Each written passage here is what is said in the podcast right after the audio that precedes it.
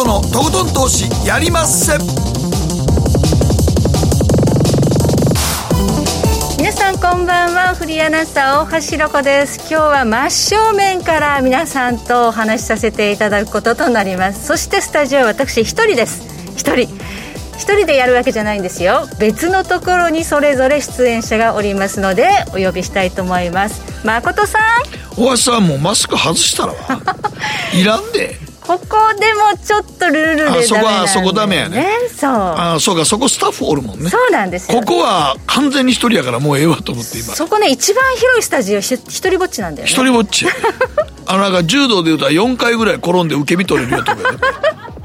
はい、えー、誠さんを一人ぼっちにしながらお届けするんですが、はい。ケリーはどこにいるの？ケリー？はーい、番組アシスタントのケリーアンです。自宅からリモートしております。自宅なんですね。ケリーも久しぶりやなマスクなしの顔見んの、はい、そうですよ、うんほとんど見てないですね、はい。番組始まった当初からマスクしてますからね我々ね。そうなんですよ。ね。ケリーの顔まじまじと見ちゃう美人ですよね、はい。はい、ということで、え今日はこのような形でそれぞれ別のところからお送りさせていただきます。そしてゲストの方も、えー別のところからということで、えー今日はリモート出演でお願いするんですがお声掛けしましょう。遠蔵さんにリモートご出演いただきます。遠蔵さんはい。よろしくお願いします。遠藤さんもすっかりこういうのズームとか慣れはりましたねだいぶ、だいぶ、上がスキルが上がりましたよ上がね。りましたねやらざるを得ないですからねももううね 2, 年ぐらいやってますからね。もうご自宅からねあのいろいろ配信されていらっしゃるということで。はい、今日も、えーリモートでいろいろとお話伺っていきますがアメリカがもういよいよ利上げに動くということでマーケットどういった点に注意したらいいのかということを伺ってまいります。よろしくお願いいたします。よろしくお願いします。そして後半は名古屋在住の個人投資家株ベリー主催の山さんにリモートご出演いただきます、さあ山さんのポートフォリオをどんな風に組み替えているのかなそして個人投資家今どんなことを考えているのかなということをじっくりと伺っていきたいと思いますのでご期待ください。そして今日の皆さんからの投稿テーマ食品選びの基準で重要視していること熊本産のアサリは国産ではなかったのかみたいな、まあ、そういう報道があるということで、産地をまず気にするという買い方をする方も多いのかもしれないですね国産かどうか、遠藤さんはスーパー行ったりしますか？たまにしますよ。産地はあんまり気にしないですけどね。あまああのおっさんがあんまり産地気にしてないですよね。ー そうなの？うん。へえいちいちこの産地はいやだからなんかねあの例えばアレルギー持ってたりとかしたらね何が入ってるかって結構気にしますけども、産地はあんまり気にしたことないっすね遠藤さんね、うん。全然そこはちょっとノーチェックですね。へえケリー女性は産地気にしますよね結構。私気にしますね。特にお肉だと、あの、国産の方が美味しいなって感じます。高いけどね、高いけどね。そうなんだよね。そうなんですよね。うん。そう。やっぱ産地気にするというのはやっぱ女性の特徴なのかもしれないんですが皆さんは食品選びの時に一体何を重要視しているか、えー投稿してください。番組の後半でご紹介をさせていただきます。では早速進めてまいりましょう。この後は誠とひろ子の週刊気になるニュースからスタートです。北野誠のとことん投資やりまっせこの番組は良質な金融サービスをもっと使いやすく、もっとリーズナブルに GMO クリック証券の提供でお送りします。誠とひろ子の週刊気になるニュースさて、ここからは誠とひろ子の週間気になるニュースです。今日一日のマーケットデータに加えまして、この一週間に起こった国内外の気になる政治経済ニューストピックなどをピックアップしてまいります。ではまず今日の日経平均です。え今日は76円50銭高、2万7000飛び78円48銭で取引を終了しました。日経平均も、まあ、だいぶこの急落からはこうリバウンドしているという局面ですけれども。これはね遠藤さんはい。え3日間で1400円ぐらい下げて、まあ戻ってきたわけですけども、まあこれで終わったのかなっていうのはどう、どうですかね？まあ、そうですね。ちょっとやっぱりあの、世界的にグロースがダメでっていう感じで、たんですけど、やっぱりさすがにね、ちょっとあの、下げ止まった感はあると思うんですけど、まだちょっとこれで大底つけたっていうふうには見てないですね。まあ、あのね、ダウの方は半値戻ししてますけど、うん、ナスダックは3分の1戻しまでいってるかいってないかギリギリのところにおりますから、はい、やっぱり成長株のグロースはあんま買われてないってことですよね。やっぱり金利が上がる局面って、あのー、成長株ダメで、まあ、そこからグロース行ったり、高配当行ったり、っていうところだと思うんで、うん、やっぱりマーケットやっぱりその、なんていうのかな、教科書通りの、まあ、あの、高配当グロース、あ高配当バリューでも下がったんですけど、うん、あの、一応教科書通りにそっちの方に、こう、資金がいってるのかなって感じはしましたよね。はい。まあ、今、あの、決算いろいろ出てます。例えば今日ソニーが出ましたけれども、まあ、かなりいい決算が出ていますね。情報修正3度目で、えー、1兆2000億もの、はい、連結営業利益ということで、どうご覧になりますか、遠藤さん、この決算です。まあ、ソニーだけではなくて、うん、まあ、村田とかキーエンスとか、うん昨日の商船三井とか TDK とかアドテストとかファナックとか、まあ、船は違うんですけどどっちかっていうと半導体とかハイテクですよね。はいだあのまあ、そちら系がちょっとやっぱりダメって言われつつもやっぱりこういう企業しっかり業績、あの出してきてるんで、まあ、この流れ続くと思うんですよね。うそうなった場合はやっぱりどっかでそのまだあの時給的に底打ちできないかもしれないんですけどやっぱり高配当はあの高業績っていうのがどっかであのその時給を吸収して底打ちしてまあ、経済成長が続くのであれば、えっと、2022年後半に向けては上昇していくっていうイメージはまだ、あの、維持してるんですけど。うん。なんか、キーエンスの決算もすごい良かったですもんね。うん、そうなんですよね。はい。遠藤さん、のね、為替の元インターバンクディーラーでいらっしゃいますけれども、株も結構積極的に手がけてらっしゃるということで、株、今、どのぐらい、キャッシュ化してたりしなかったですかね、いや、もう僕もともとチキンなんで、あの、グロースよりは、ハイパーグロースよりは、バリュー多いんですよ。でも、それでも結構やっぱりもう、あの、さすがに1月のあの、一番、あの、12月末の一番高いところ売れなかったですけど、はい、売っちゃって、はい、まあ結構キャッシュアウトしてるんで、今はキャッシュ率かなり高いんで、まあな、あの、ちょっとね、落ちたら、落ちたとかはもう、いつでも買いたいぞっていうファイティングポーズではあるんですけど、はいあのまあ、ちょっと今回の上げは取れなかったですけど、また落ちたら、あの、買いに行こうと思ってます。じゃあ、まだ本格的に、えー、買い直しはしていないという状況なんですね。はい。はい例えばニューヨークダウ、昨日は273ドル38セント高、3万5405ドル24セント、まあ、ナスダックの戻りよりはダウの方が大きいなという印象で、えー、もうここでひょっとしたら立ち直っちゃうんじゃないの？みたいなね、えー、まあちょっとちらっと、あ、買えばよかったっていうふうに今思ってる方も多いかと思うんですが、まだですよね。いや、まあ、立ち直っちゃうかもしれないですけど。いや、わかまあ、そこだけは誰もわからんからね。うん、これだけはもうなんか何とも言いようがないから。何とも言いようがない。だってあのね、大橋さんがそう言ってるけども、はい、あの、一度コロナが最初に始まった2年ぐらい前は、めっちゃ、いっぺん底つけて、そこから多分2番底あるやろうと、2番底来ないまま上がりましたからね。そうなんですよ、ね、あの時は普通の計算でいくと僕ら大体2回底つけて3番底つけてから立ち直るっていうのは、チャートの形状の常識やってんけど、それなかったからね。はい、えー、もう2番底つけに行った方が深いはずやから、そこ買いに行こうと思ったら、え、あれよ、あれよという間に戻りましたからね。そうなんですよね。うん、ただあの時と違うのは、日本は岸田政権ってことですからね。うん、はい、えー、江戸さん、岸田さん、どう、どうですか？株にはあまりフレンドリーじゃないですね。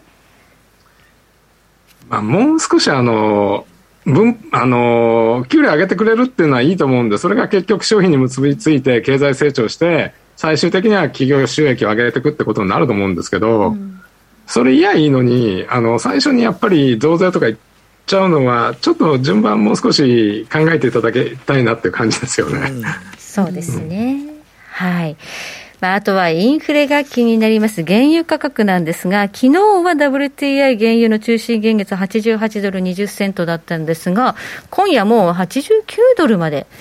89ドル22セントということで、なんかもうあの金融関係者、オイルマーケット100ドルというのが、もうコーラスのように唱えられているという状況です。まあ、ここが下がってこないと、やっぱりインフレ止まらないんだろうなと思うんですが、えー、遠藤さん、今年のインフレ、やっぱ本物だと思われますか？うんそうですね、やっぱりあのもうサプライチェーンが、あの回復してくれると、インフレ2つあると思うんですよね、うん、その原油価格とかが上がったことと、サプライチェーンが溜まって、物がなくなっちゃってることだと思うんで、サプライチェーンの方が解決すると、少しインフレ圧力、実は弱まると思うんですよね。うん、ただ、原因は大橋さんおっしゃるように、100ドルいきそうなんで、まあ、そうなってくると、特に日本みたいに、えっ、ー、と、エネルギー100%輸入国は、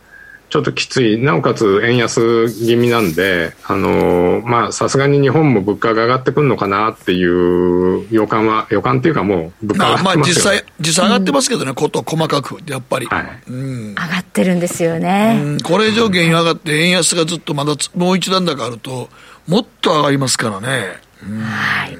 ありがとうございます。では、ここからはケリーがこの1週間気になったニュースのピックアップです。はい、私の気になるニュースは、家ご飯。えー、コロナ長期化で料理疲れというニュースなんですけれども、まあ、新型コロナウイルスの影響でやっぱり自宅で食事をとる人が増えていますよね。で、一時期は、あの、ちょっと家でパンとか、ちょっと凝ったものとか、凝った料理に挑戦しようっていう、まあ、2020年の最初の頃はそうだったと思うんですが、やっぱり、このリモートっていうのが定着しつつある中で、家でご飯を作らなきゃいけない、でもお仕事で疲れたっていう時に、簡単に作れるご飯というのが増えてきています。うん、でそれで、例えばなんですけど、まあ、各食品メーカーがいろんな新商品、手軽さを主流に作っているもので、キッコーマンとかはですね、えー、和風のおかず調味料のラインナップを上げて、で、ご飯に混ぜるだけで完成するガーリック飯とかそういったものを作っています。で、例えば、マルハニチロはですね、調味料が入った袋に食材を入れて、えー、電子レンジで温めるだけで料理が完成するというシリーズを出していたりと、かなかなりいろんな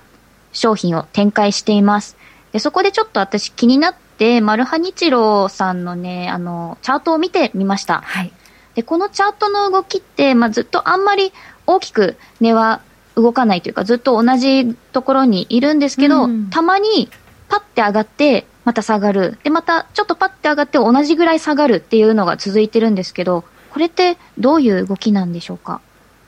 誠さん？マルハニチロのその周期性ですね。マルハニチロは多分だから株価としては、あの、なんか配当権利取りするんですよね、みんな。優待とかね。優待。ね、マルハニチロの優待がすごい充実してるんですよ。そうですね。カニ缶とか来たりとか。そうですね。なるほど。マグロの缶詰とか来たりとか、はい。この優待が結構、マルハニチロはすごい、あの、なんていうんですか、人気なんですよね。そうですね。そうなんですね。だから株価が上がるということで持つ人もいますけど。どっちかって優待と配当利回りで。こっちですかね。ねしかも割とマルハニチロっていうとこは優待っていうかね、あの優待の品物がすごいいいので、うん、もうずっとなんか長期ホルダー。ほんで、3月の配当権利取るときにみんな買ってくれてバッと上がって、次の日がまた普通に下がるという。これ大体これ普通のいつものチャートのパターンですから、マルハニチロそうなんですね。だからこう同じような動きがずっと続いてるんですね。そうです、そうです。でも考えてみれば、そんなに下落することもないから、うんうん、長期的に保有して配当で缶詰もらったりとかすると楽しいなっていう方結構多いですからね、優待は。おなるほど。はい。うん、まあ、優待狙いでね、株を買うというようなやり方もありますから、ね、僕も今日ちょっと丸ワ日の優待調べたら買おうかなと思いましたもんね。すごく美味しそうですよね。いや、美味しいよ、絶対に。缶詰とか。カニ缶も入ってましたからね。うん、はい。はい。実際ね、あの、なんかニュースで検索すると、マルハニチロ2日前のニュースで80品目値上げするんだそうです。いや、もうそれはしょうがないでしょう。ね、このご時世だから。うん、だからもう、そのいろいろ値上がっていく中で、優待でそういう食品が定期的に届くっていうのは楽しいのかもしれないですね。楽しいでしょうね。はい。はい。ということで、ここまで誠とひろ子の週間気になるニュースでした。この後コマーシャルを挟みまして、マーケットフロントライン、遠藤さんにじっくりと為替についてお話を伺っていきます。北野誠のとことん投資やりまっせ。やりまっせって英語では？レッツはどうかな？美さん。どうしたの？僕、最近考えてしまうんです。毎晩月を見上げるたびに、僕の将来はどうなってしまうんだろうって、同時に思うんです。この虚しい気持ちに寄り添ってくれる女性がいたら、好きですってよくない？シンプルにわかりやすく、GMO クリック証券。君は周りが見えてないまた怒られちゃったよ。あ、部長の前歯に、ノリ大学生のノリはもう通用したいぞ。はいノリをどうにかしないとまずいですよね。部長歯にノリついてますよ。もっと楽しくもっと自由に GMO クリック証券。ねえ先生好きって10回言って。それ10回クイズでしょ。いいから。じゃあ好き好き好き好き好き好き好き好き好き好き。僕も先生好き。え？もう思わず笑みがこぼれる株式 FX は GMO クリック証券北野誠のとことん投資やりまっせみんな集まる集まるよさて、ここからはマーケットフロントラインです。引き続き、元インターバンクディーラー、遠蔵さんにリモートご出演いただいております。遠蔵さん、よろしくお願いします。よろしくお願いします。はい。テーマは、アメリカの金利引き上げの注目点と、どうなる株価と為替。いよいよ、まあ、3月ですかね。に実際に利上げをするだろうというのはもう100%織り込まれているとも言われているようですがいかがでしょうか？そうですね、えっと、この前のやっぱり、えー、FOMC で、まあ、3月の利上げってほぼほぼ織り込んだなっていうところなんで、まあ、それは間違いない、マーケットもそれを織り込んだと思うんですよね。はい問題は、その後から出てきている0.5いいきなりやるとか、あの、7回やるとか、そういうのがちょっとノイズかなみたいな感じはするんですけど。7回って毎回やるってことですか？そう、利上げがインフレじゃないんだからさっていう感じで、そんなにぶち上げないでよって感じですよね。7回はさすがにすごいなと思いますけど、そう過去にあの例を見ないピッチですよね、もし本当にそんなことになったら。そうなんですよね。2015年の時って、あの、2013年にバーナンキさんがテーパリングやるよって言って、テーパリング実際始めたのは2014年の1月で、それを10ヶ月かけてやって、その後利上げまでさらに1年待って あの、から利上げしたんですよ。だからテーパリングの予測から、えっ、ー、と、2年ぐらいかけて、まあ1年半ぐらいかけてやったんですけど、今回それ半年ぐらいで全部やっちゃうって感じなんで、んちょっと急ピッチですよね。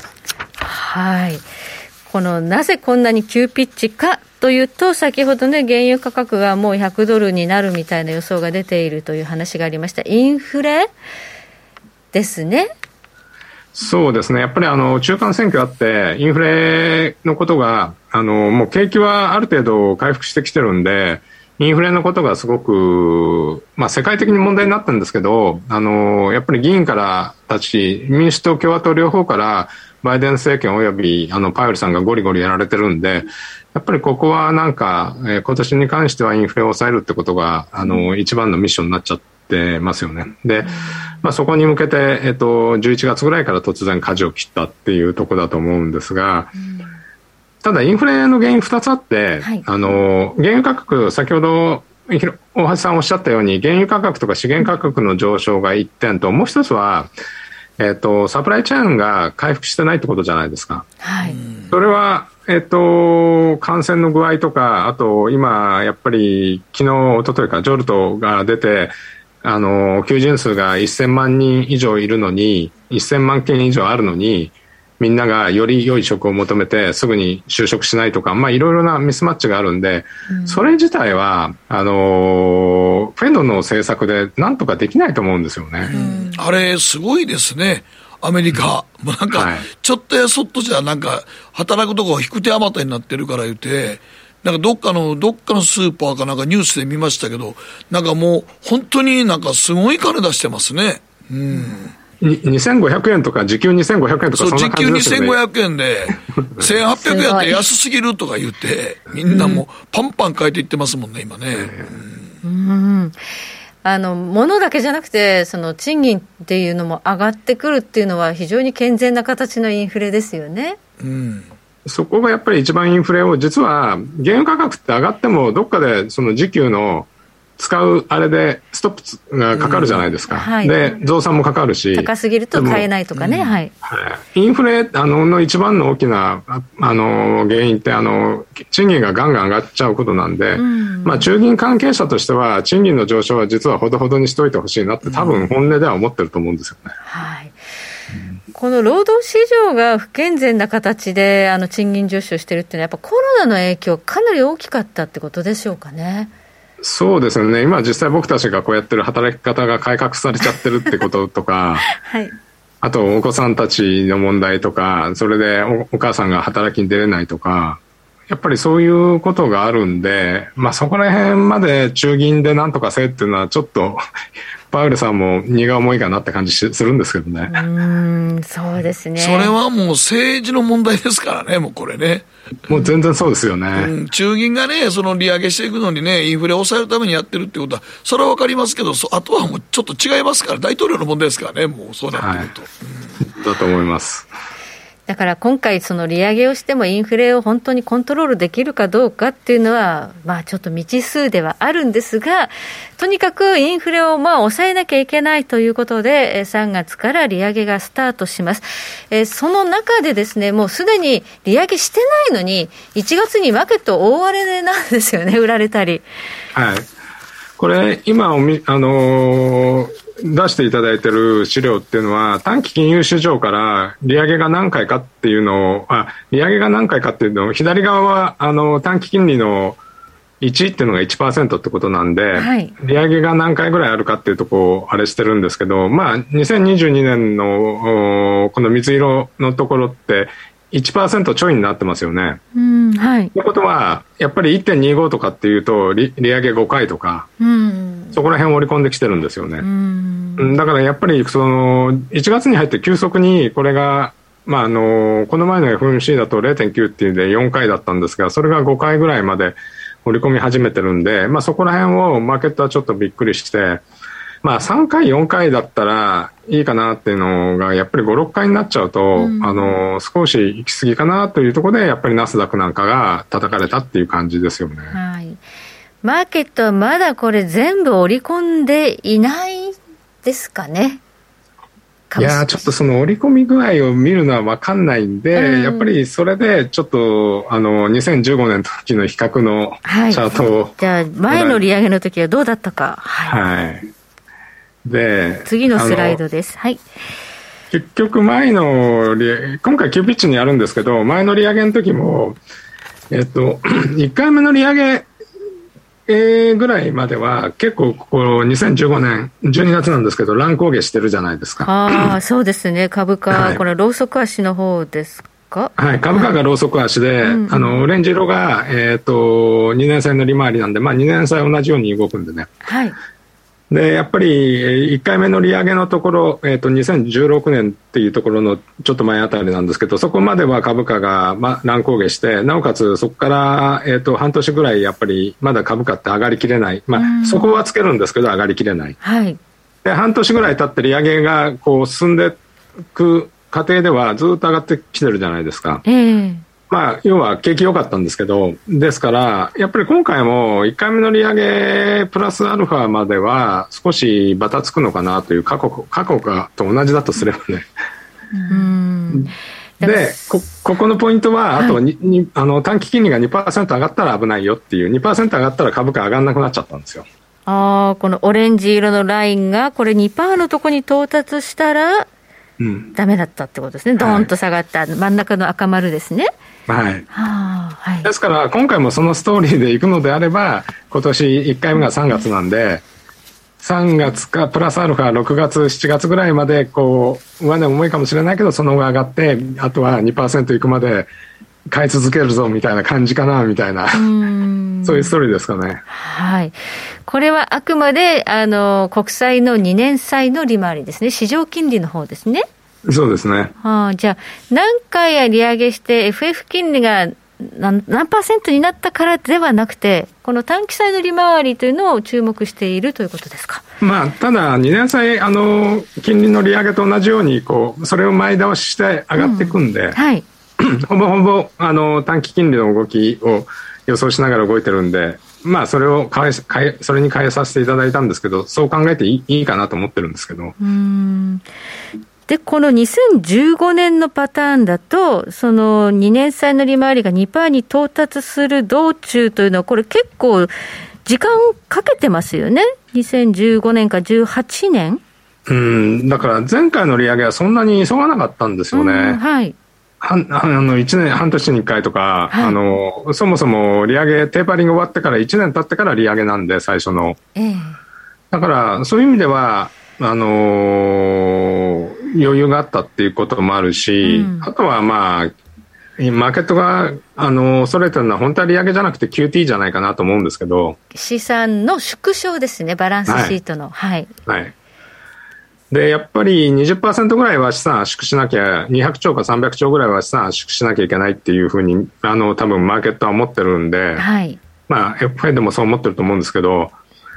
あのーそうした場合のマーケットのショックですよね。ただ、あのー最近の、あの、議事、あのー発言とかを見ると、それは、あのー債券の再投資をコントロールすることによって、えーバランスシートの縮小は可能だって言ってるんですよね。あはい。それは、なぜならば、前回は結構長期債を買ってたんですけど、この2015年の時は、今回は1、2年債の、あの、すごくウェイトがすごい大きいんですよ。短期なんだ。はい。はい。まあの、デュレーションがまあ短いって言うんですけど、うんはいそうすると1年経つと自動的に再投資をもし全然しなければ、はい1年経ったらその1年の債券分は全部消えるんで、バランスシート自動的に縮小されるんですよね。うん。再投資しないだけで。はい。はい。だから、これだけで、あの、20%ぐらいは、いあの、いい1、2年でできるんじゃないかって言われてるんで、はい。まあ、それだとはマーケットに対するショックはあまり、あの、少ないですよね。新たに FRB の資産が売りに出るんじゃなくて、再投資をやめる分が短い年限のものだったら、そんなにショックがないってことなのかな？うん。あの、まあ、しあの、縮小されるっていうショックはあるんですけど、うんやっぱりそれほど劇的じゃないっていうふうにマーケットが受け取れれればいいと思うんですよね。うん。だからまあ、その前に縮小する前の半年ぐらい前に織り込んでいくってことになるんでしょうから、またやっぱりどっかでやっぱり株価ももっぺん乱高下はするんやろうなと思いますけどね。うんはい。はい。まあ、それが3月、3月利上げ以降やるって言ってるんで、あの、それがどこかっていう、多分、そうですよね探り合いですよね。そうですね。どん、まあ、探り合いですね。どこでやるんだと。うん。まあ、本当にそのテーパリング終了の3月もり一緒に同時に利上げするっていうのはもう過去にないパターンですので、ちょっとどのぐらいのスピードでやってくるかっていうのは、ちょっと市場はやっぱ戦々恐々となっているのかなと思うんですが、今のところちょっとリバウンド相場に入っている。で、ドル円なんですが、この金利が上がるということで、年初からドル円相場ってガーッと上がってきたんですけれども、ここに来て上値がちょっと重いのはなぜなんでしょうか？あのーまあ、これ、資料にもあるんですけど、あのーど、為替の方が先に織り込んじゃったんですよね。あの、利上げのところを先取りしちゃって、もうすでに、えーっと、早い時期にドル円上がっちゃってますよね。うん、そうですね。はい。うん。だからこれ、あの、株は直近で、あの、下げることで織り込んだんですけど、為替は実はもう先取りしちゃってるんだと思うんです。うん。で、最近はやっぱり株価が落ちてることもあって、あの、リスクオフになると円高っていうストーリーはまだ、あの、有効だったみたいで、はい。そこら辺もあってドル円の頭を押さえてるんだと思うんですよね。はい。だから、4回ぐらいの利上げはもう多分ドル円織り込んじゃったのかもしれないですよね。織り込んじゃってこの水準ってことは、なんか今年の年初はみんな120円っていう予想でね、こう、皆さんコンセンサス揃ってたんですけど、うん。行くんですかね？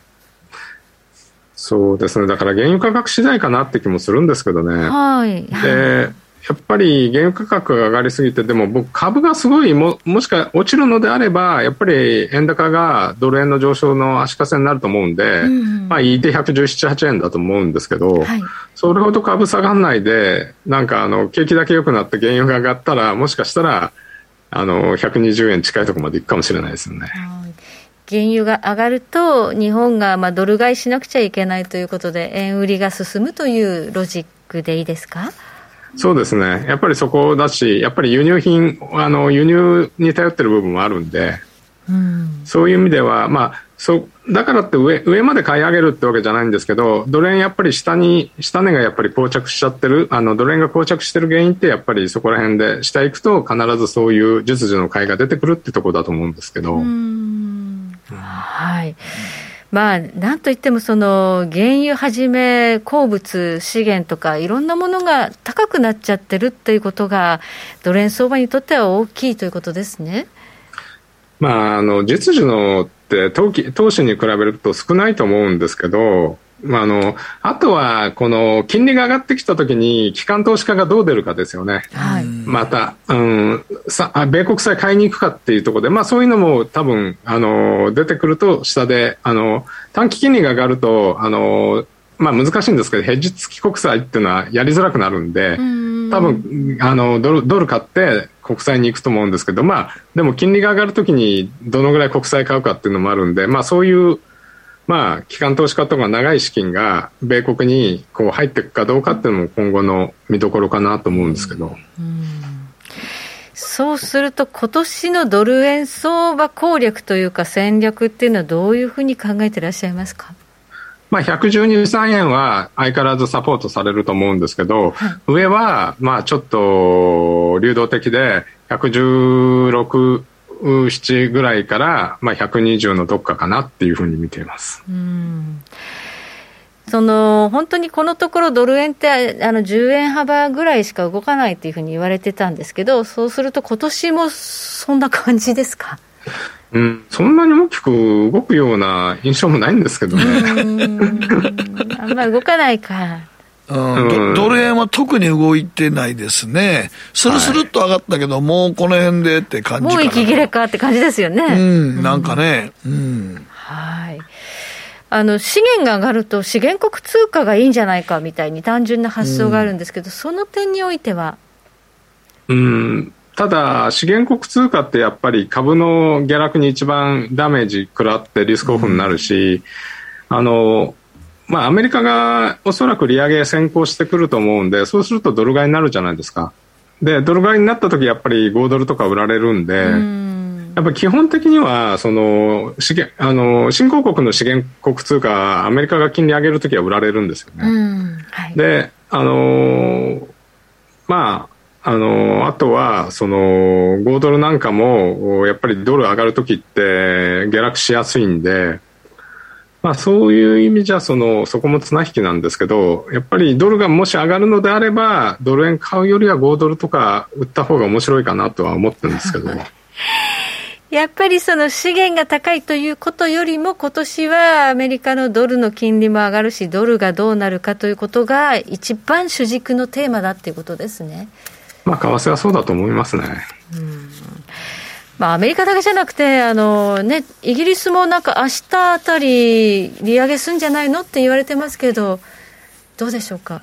まあ、そこら辺だからアメリカが上げるところにキャッチアップして上げていけるところは比較的堅調、うん、だからあのしばらくニュージーランドが下がらなかったのは先利上げしたことだし、はい、メキシコもここのところ6回ぐらい6回後ぐらい連続で利上げしてて、うん、まあ、メキシコは産油国であるんですけどそうやってしっかり利上げするところは、あの、ドルが上がったとしても、その、自国通貨の売られるのが軽症で済む。うん、まあ、ある、あるところは、そういう時に利上げしなきゃいけない時に利下げしてるところがあって、そういうところは叩き売られますよ ね。トルコですか？まあ、あっちのミドル、ミドルイーストの方っていうか。そうですね。はい、わかりました。えー、ここまで遠藤さんにお話を伺いました。遠藤さんどうもありがとうございました。ありがとうございます。ありがとうございました。ありがとうございました。北野誠のとことん投資やりまっせ。みんな集まれ行かしていただきます。GMO クリック証券の CFD では、日本225や米国30など、世界各国の主要な株価指数、原油や金などの商品、レバレッジ ETF、リート ETF、外国株など、世界中の金融資産を買いからも売りからも手数料無料で手軽に取引することができます。今まで気になっていた世界中のあの指数、あの銘柄、あの商品に投資ができます。パソコンからスマートフォンまで高性能なトレードツールも魅力。CFD も GMO クリック証券。GMO クリック証券株式会社は関東財務局長金賞第77号の金融商品取引業者です。当社取扱いの金融商品の取引にあたっては価格変動などの理由により投資元本を超える損失が発生することがあります。お取引をする際は当社のホームページや契約締結前交付書面にて手数料などの諸経費及びリスクについて十分ご確認ください。北野誠のとことん投資やりまっせ。もう寝る暇ないわ。なのに肌ツヤツヤ、ツヤツヤ、ツヤツヤ。マーケットのリアルということで今日は名古屋在住の個人投資家、顔は出ませんが山さんです。ズームでございます。よろしくお願いします。よろしくお願いいたします。よろしくお願いします。よろしくお願いします。なんちゅうかわいい扉のあるや ん。イベントキャラクターをそのまま使ってます。はい。えー、前回は5月26日に出ていただいたんですが、はい。はい、あれからあのね、この半年以上経って、はい。相場の環境はやっぱりガラッと変化しましたよね。はい、全然違いますね。うん、ねうん。はい、自分、メインはやっぱり小型の成長やってますので、あの、大きく、まあ、食らいまして、前出た時から12、3%ほどマイナスになってます。ああ、割とどっちかって言ったらね、マザーズ市場のあのグロースでしたもんね、やっぱり。そうですね。あの年末具合に900具合で反発するかと指加えてたら、ズブズブと沈んでしまいました。ああ、なるほど。でも、なんかあの、ちょっと一部、あの、ここの資料によると、はい。なんかちょっとバリュー感もい買ってたんですか？はい、あの、まあ、ちょうど、まあ、下がる、上がる関係なく、その11月ぐらいからですね、はい、そのまあ、少しずつ、その、成長株だけではなくて、その、まあ、貯金で置いとくのはもったいない。しかし、あの、成長株だとリスクが幅が大きすぎると思ったものですので、ちょっとバリュー株も少しずつ勉強しようかなと思いまして、うん、あの、まあ、そこの数年間で一番安くて高配当で PBR の低いのをいくつか買ってみました。おまあちょっとそこで銘柄を教えていただくと。はい。あの、クエディセゾンや、あの、J パワーとか、あの、ヤマダホールディングスとかを買いました。ああ、入れ替えたんですね。一部入れ替えたんですね。はい、まあ、少し入れ替えて、たまあ、入金したりとか、そういう感じなんかこのクレディセゾンとかヤマダホールディングスとか J パワーとかちょっと、先ほどチャート見てましたけど、はい。なんかまあまあ、あの、PER とか PBR も、PBR も1割ってるような感じでしたかね、確か。はい、もう0.5もほとんど割ってると思う。割ってる感じですけども、でも今回のこういう時は、はい。こういう時でも動いてなかったですよね。本当に騒いでるとは無風の状態になってまして、なので自分のポートフォリオが、なんか一つが大火事で、一つはなんか平和な楽園みたいな感じで、なんか不思議な感じがしました。そうやね。マザーズの方もまだ残してたんやと思うんですけど、はい。マザーズの方はやっぱりもうえらいことになってました。やっぱ火事でした。ああ、もうえらいことになりました。結局、自分、この次を決算がいいかと思ってしまうと、そうずっと持ち続けてしまうっていうところがあります。そこは自分の弱点だと思いますが、仕方ないと割り切ってます。言われとこれやっぱりあれですか、あの、小型成長株メインでやってたら、意外とその買ってる企業に惚れてしまったところありました、やっぱり自分で。まあ、結局、成長が、企業の成長を見守りたいというのもありますし、うん、そう買った理由っていうのが、決算がいいと思って買ってるわけですから、はいはい、その決算を見る前にズブズブズブズと下がってしまうと、もうどうしようもないっていうのはあります。ああ、やっぱりね。でも、なんかね、ちょっと今、このマザーズやってる方に聞きたかったんですが、はい。これ、今の株価、ちょっと、まあちょっと今反転してますけども、はい。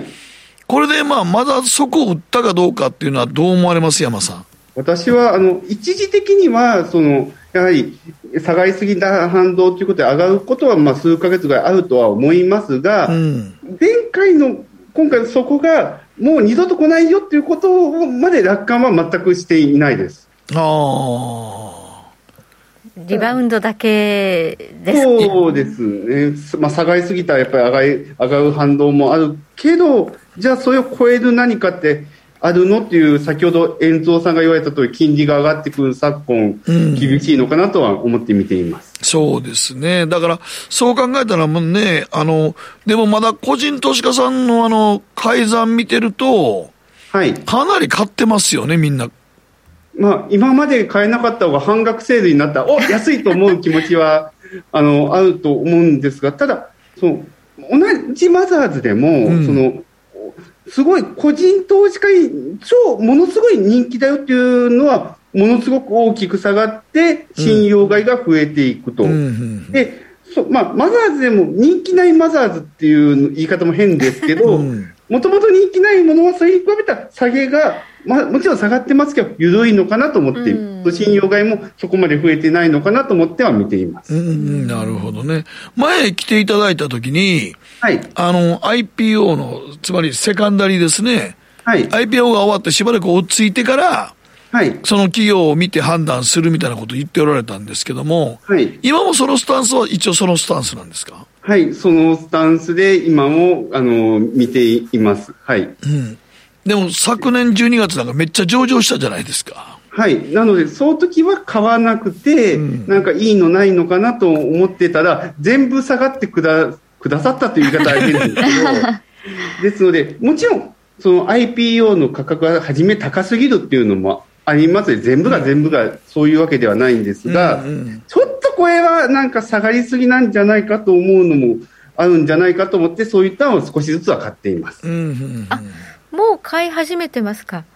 はい、あの、まあ、もちろん、それが早い、あの、かどうかはわからないんですけど、うん、そ次の決算を超えたら、その IP を抜かしても安いんじゃないかなという考えですかね。その IPO とかマザーとかそういうなんか装飾がなくても安いものは手を出していきたいなという考えですなるほど、だいぶ下がりましたからね、この1か月でね。そうですね、なんか全部られた感じしたね。そうね、めった売りみたいな感じだったので、えー、ここまで売られることはないだろうっていうのも結構あるってことですね。まあ、そう思ってますが、あのまあ、外れかもわからないんですけど、結局、去年の IPO で今、ほとんど、公募への割合っていうのが、うん、他の年に比べてもう極めて高いんですよね。で今日2年前とか3年前とか4年前とか、まあ、やっぱり公募以上で推移して会社が成長してうまくいったっていう企業っていうのは当然何割かあるわけで、うん、でこれからその去年上場した方が全て公募割がずっと続いていくダメダメ企業ばっかりなのか、うん、いやそうではなくてその中一部はやっぱり見直しがあるんじゃないかなと考えると私は後者だと思っています。うんまあ全部ダメな企業ってことなんだ、ね、だからそこで、そのね、IPO で公募が終わって、はい、バーッと最初いろんな商いがやって、それで商いが落ちて、バッとこうチャートで言うとバッと下がって、しばらく横でうねりますよね。はい、うねりますね。うん。だから、その辺で、この企業は将来的に伸びてくるやろうなと思うとこを選ぶわけですね、そうすると。そうですね。そういうやり方で、あの、考えています。ただ、そうすると、その、いつ上がるかとか考えちゃうと失敗することもあるので、なかなか株って難しいなと毎回思ってます。ああ。どうなんですかね。その中で最近ではマザーズ銘柄で、あ、これちょっと失敗したなっていうのはあったんですか？はい、あの、去年なんですけど、うん、その、まさしく去年のあの上旬にアールプランナーという戸建ての不動産屋さんが上場しまして、はい、でそこが PSR とか、まあ、いろんな指標とか見て、あの他の大きなところと比べて割安で成長もして、であの情報修正も硬いから買おうかなと思ったんですが、はい、あの戸建てがそんなに売れるかなとか、この名古屋の企業だから、このご時世でそんな売れるかと。はいはい思って指をこうやって買おうか買おうか買わないかうと思ってたら情報修正がいてあっという間に数倍になってあの指をこうやってなく顔を上げてなんか残念な気持ちになって終わりました。相当上がったんですねこれね。R プランナーは結構上がりましたね。ねえ、うん。買えなかったか。ていうかまあ僕もそれで一戸建てってそんなに今からねと思いますもんね。そうですね。なんかコロナで一戸建てを需要が増えたという話は結構あったん、聞いてたんで、2年も売れるのかなと思ってたんですけど、売れるもんなんですね。はいじゃあこれは乗れなかった悔しいという意味での失敗ということですね。そうですね。もう去年一番悔しかったのはこれですね。まあ、ただ逆に自分で探し、あの、なんか上がってからこれなんでかなと思わなかったってことは、まだチャンスがあるのかなと思って今年頑張ろうと前向きに考えています。はい。いつもでもあの、銘柄選びはでもちょっと一部バリュー、あの、先ほどちらっと打ち合わせの時言っておられましたけど、はい。株ベリーの個人投資家さんの集まりでちょっと流れが変わったなって思った時あるって言ってましたよね。はい。あの、こいつも、その、投資手法別にあの分かれておしゃあの参加者でおしゃべりするということをさせていただいているのですが、うんうん、あの自分株ベリーを始めたのは2006年からなんですけど、はい、まあ、ずっとその成長株っていうのが、まあ、大半の参加者の、まあ、人気だったんですけど、うん。うん、12月やった時に、初めて成長株とバリュー株の比率が半々ぐらいになったんですよ。なので、バリュー株、去年の初めぐらいからは外国株というのもちょっと増えてたんですけど、うん、ただ、それとは別にバリュー、その、やはり成長株はこれから厳しいのかと思っている人が多いのか、暴落で逃げたのか、どっちかだとは思うのですが、それで見直されているのかなとは思っています。やっぱりその成長株で、えー、天馬川とかいうのを探せっていうのが個人投資家のずっと人気だったのが変わってきてるんですね。はい、バリューの方が人バリューも人気出てきた。そうですね。それはあの肌で強く感じています。ただ、バリューが人気出て普通になったらバリューなんか、それまた魅力なくなっちゃいますよね。なんか上がっちゃうと。バリューだからバリューね、そうです、ね、バリューでっていうことで。まあでも普通株でもいい会社たくさんありますよね。まあ、下がらないでずっとね、トレンドが綺麗な銘柄もあるんですけど、値動きにあんまりこの派手さがない地味な銘柄がやっぱり多いので、はい、まあ、個人投資家って結構派手に上がるの好きだったりしますよね。だから持って、ね、5倍、10倍っていうのを考えたら、やっぱりあの、マザーズ市場のこれから行きそうな銘柄をやっぱりみんな選びますからね。なんか、ルールが違う感じがしますね。野球とサッカーじゃないですけど。はいはいはいはい。例えば、自分、まあ、小型成長株で5%下がりましたよと言われても、まあ、普通で合うかなと思いますけど、うん、バリュー株で5%だったら、おお、大暴落だとか、そういう感じで、やっぱありますか？まあ、それはそれで、なんか、違う楽しみで面白いなと思いながら、少しずつ勉強させていただいて、うん、でも、あの、山さんね、今回、はい、あの、バリューをちょっと一部のポートフォリオの中に入れたってことですけど、はい、これって、なんか、な、長、長期で持つっていう発想なんですか？はい、あの、まあ、そのですね、その、やはり配当も欲しいという気持ちにちょっとなりまして、はい、そのまあ、長く持つため面にはその配当が安定して出そうで、そのここから下がりにくいんじゃないかなと思うと、そのいうので、あの買ってますので、はい、やっぱり配当をなん楽しむためから、やはり長期ですね。すみません、なんか同じこと言ったり来たりしております。配当はね、あのずっともらい続けた方がいいわけですから、長期ってことになるわけですかね。なんかやっぱ考え方少し変わってきたんですか、はい、ただ、それはそれで、なんか本当野球は野球のルール、相撲は相撲のルールじゃないですけど、うん、あの、まあ、二つを今度はしないようにややっていこうとは思っています。なるほど。じゃそういうものもやり始めたっていうことですね。そうです。あの、成長株で、あの、成長しなくて、これを長期で持ちますって言ったところで、それは救いが何もなくなっちゃいますので、でもやっぱりいろんな見方がかぶって面白いですよね。ああ、ねうん。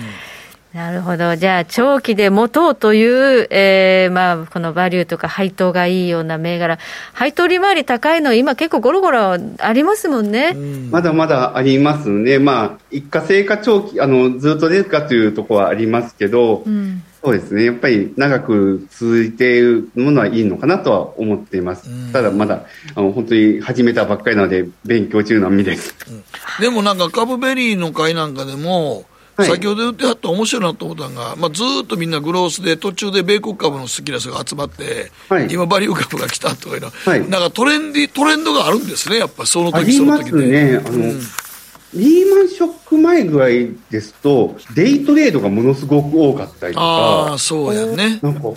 で、その後に FX が多い時代っていうのもあったりして、で、それがされて、成長株になって、成長株がされて、バリュー株っていう、なんかそう、人の動きっていうの面白いなと思って主催させていただいております。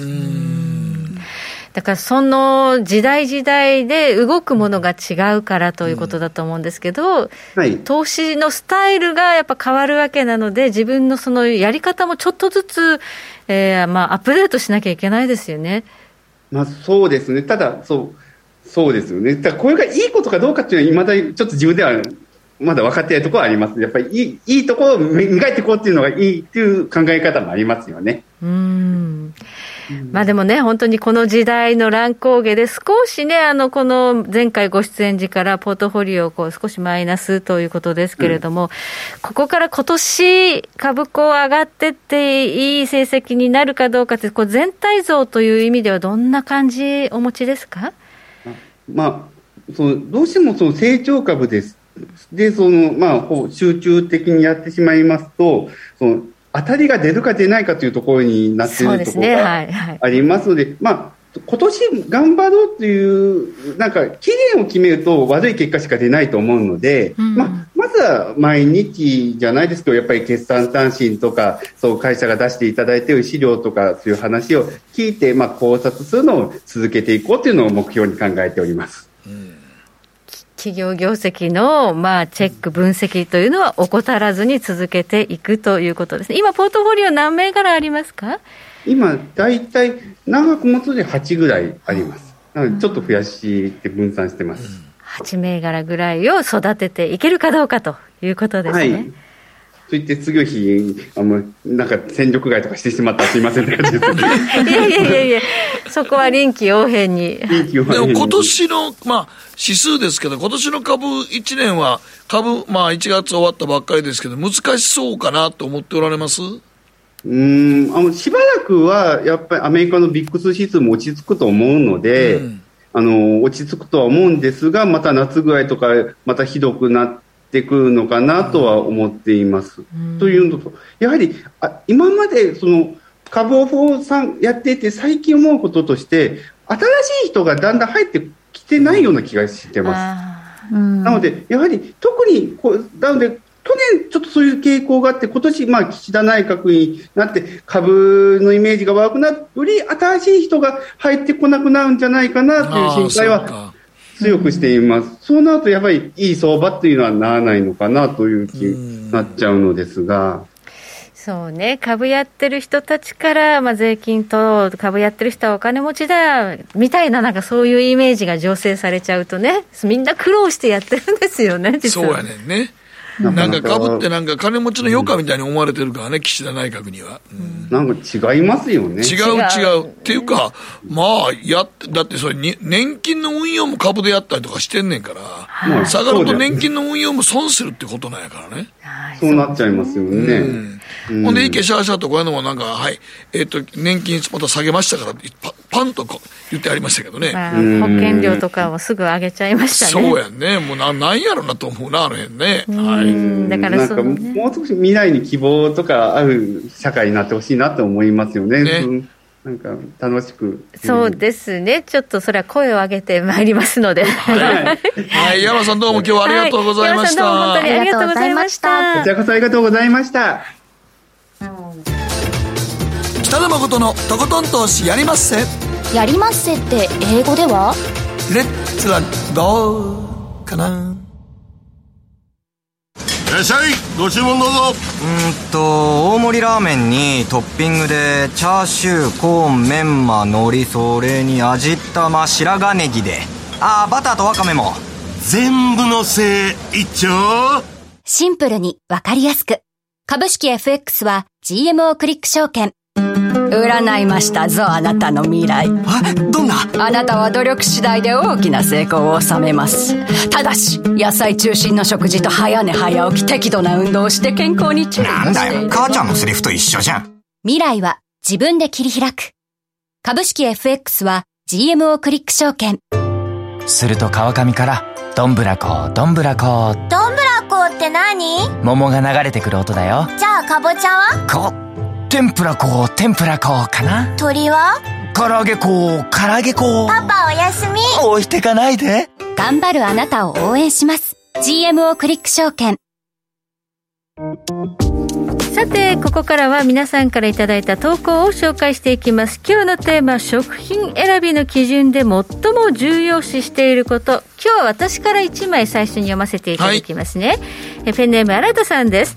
バナナは98円。産地よりも値段。私は心もデフレ。だって大阪の人間だもん。ということです。やっぱ安いの選ぶってことですね。うんはい、値段で決めてるってことやね、値段が安ければいいということで。はい、はい、じゃあ。名古屋名古屋のランナーさん。えー、産地は全く気にしてません。ただマラソンを趣味にしているので気になるのは筋肉によりタンパク質の量です牛肉でも美味しい国産の赤身より赤身が多い外国産の方を選んでしまいますということですね。ああタンパク質ね。今もタンパク質のプロテインってものすごい流行ってるんですよね。うん。流行ってますね。美味しくなりました。ね。はいじゃあ、ケリー。はいつくりんさんは重要視するのはコスパです。量だけでも質質重視だけでもダメでコスパがいいと感じられることが大切です。そのために買い物に行くときはスーパーのチラシをよーく見比べてから出かけるようにしています。だそうです。やっぱ値段って大事なんですよね、うん、だけど本当にあの去年植物油は年4回も値上げしてるんですよね、サラダオイルとか、ね、どんどん上がってますよね、はい。はい。じゃあ中堅さんですえ食品を選ぶ基準第一に安さ第二に産地、えー、家計を預かるものとしては安くて美味しそうなものを厳選しております、え産地は二の次です。しかしうなぎだけは国産の方が美味しいので高くても国産にします。産地偽装ってあのやっぱだいぶ前ですけどうなぎから始まってますよね。うん。そう中国産が結構出回っててで国産の表示しててかなり昔ねうなぎって安かったんですよ、うん、安かったよね、うんうん、今うなぎものすごい高いですよ今高い高いですね、偽装できなくなったら高くなったなっていうふうに思いますけどね、はい時計の針は23時27分になるところです。北野誠のとことん投資やりまっせこの番組は良質な金融サービスをもっと使いやすく、もっとリーズナブルに GMO クリック証券の提供でお送りしました。さて、遠藤さんまだいらっしゃいます？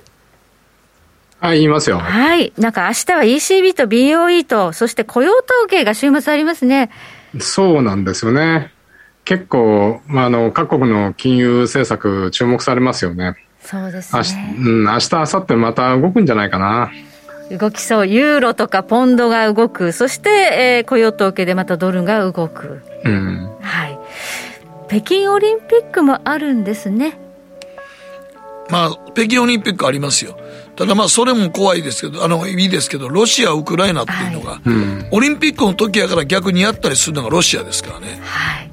ロシアの、うん、そうすると原油がものすごく乱れますよね。そうですね。すでになんか今夜ね原油同意づいてますので。いやだから原油のそれ動いてるのはひょっとしたらロシアがウクライナに行く可能性を示唆してるのちゃうかなと思うんですけどね。ね、うん、警戒して、うん、警戒してる、うん、軍事侵攻のリスクっていうのがちょっとねあのオリンピック前後で出てくるかもしれないということですのでそこも合わせて気にして、えー、ポジション管理していただければと思います、遠藤さん今日はご出演ありがとうございましたあどうもありがとうございました、はい、ありがとうございました。また来週お会いしましょう。はいケリーもおやすみ。はいおやすみなさい。ええなすぐ寝れる